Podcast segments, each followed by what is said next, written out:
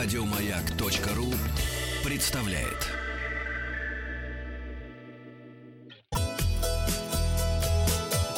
Пешие и конные.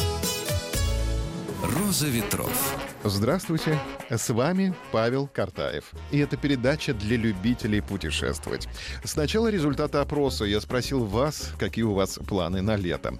3% возьмут горящий тур, 12% поедут за границу, столько же к родственникам, 16% отдохнут на юге России, 23% планов не имеют, а 34% останутся на работе.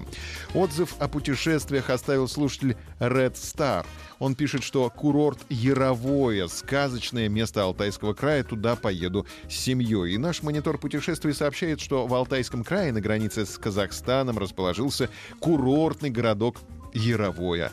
В 418 километрах от Барнаула и на расстоянии в 424 километра от Новосибирска гостей принимает чудесный уголок степной природы соленое озеро Большое Яровое. Цены умеренные, санаторий от 1120 рублей в сутки, грязи лечебница от 1364 рублей.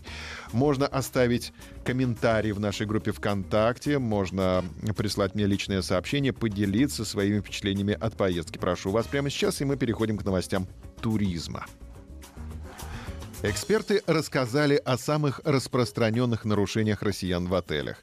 34% мужчин признались, что когда-либо купались в бассейне в нетрезвом виде в неположенное время.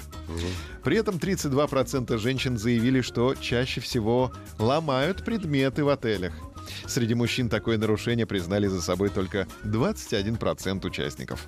Также довольно распространенным нарушением правил поведения в отелях оказалось курение в номере для некурящих.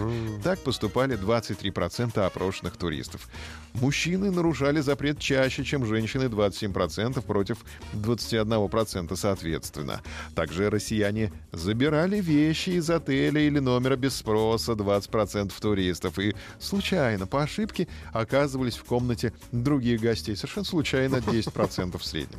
Реже всего российские туристы устраивали драку с персоналом отеля или другими отдыхающими. Об этом упомянули 9% мужчин и 2, 2% э, женщин. Не две женщины. 2%, Самые смелые да. 2%. 9% дручунов у нас имеется. А как они еще Виктора Цоя поют? Да что ты, господи.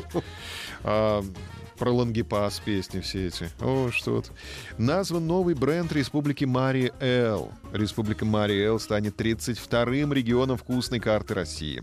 Представлять ее в рамках культурно-туристического проекта будет национальное блюдо марийской кухни. Какое? Подкоголь. Эти вареные пирожки с начинкой из мяса, творога, овощей или грибов напоминают привычные вареники и пельмени. В октябре 2018 года в Йошкар-Оле местные мастера кузнечного дела увековечили национальное блюдо в скульптуре «Марийский подкоголь». «Вкусная карта России» — это культурно-туристический межрегиональный проект, направленный на развитие и продвижение достопримечательностей регионов. Для тех, кто завтракает, будет э, любопытно послушать, что уже есть на вкусной карте России. Здесь и шадринский гусь, и пряник. Родоначальник хрена Ярославль, квас из Великого Новгорода, уральские пельмени, тульские пряники, муромские калачи, вологодское масло, алтайский мед, чадогощинские серые щи, пожарские котлеты, камышинский арбуз, костромской сыр, крымская барабулька и многое другое. и, конечно же, ненецкий суп «Я», который готовят из ржаной муки с добавлением оленевого мяса, оленевого сердца и оленей крови. Корешку требуем, Санкт-Петербургскую. Бортпроводники рассказали о тайных кодовых словах на борту. Как рассказывают бортпроводники и пилоты, на борту самолета используются кодовые слова, которые обозначают различные нештатные ситуации. Если вы слышите фразу Изи Виктор на борту зарубежной авиакомпании, то это означает, что летный экипаж так сообщает друг другу о необходимости эвакуации. Изи Виктор.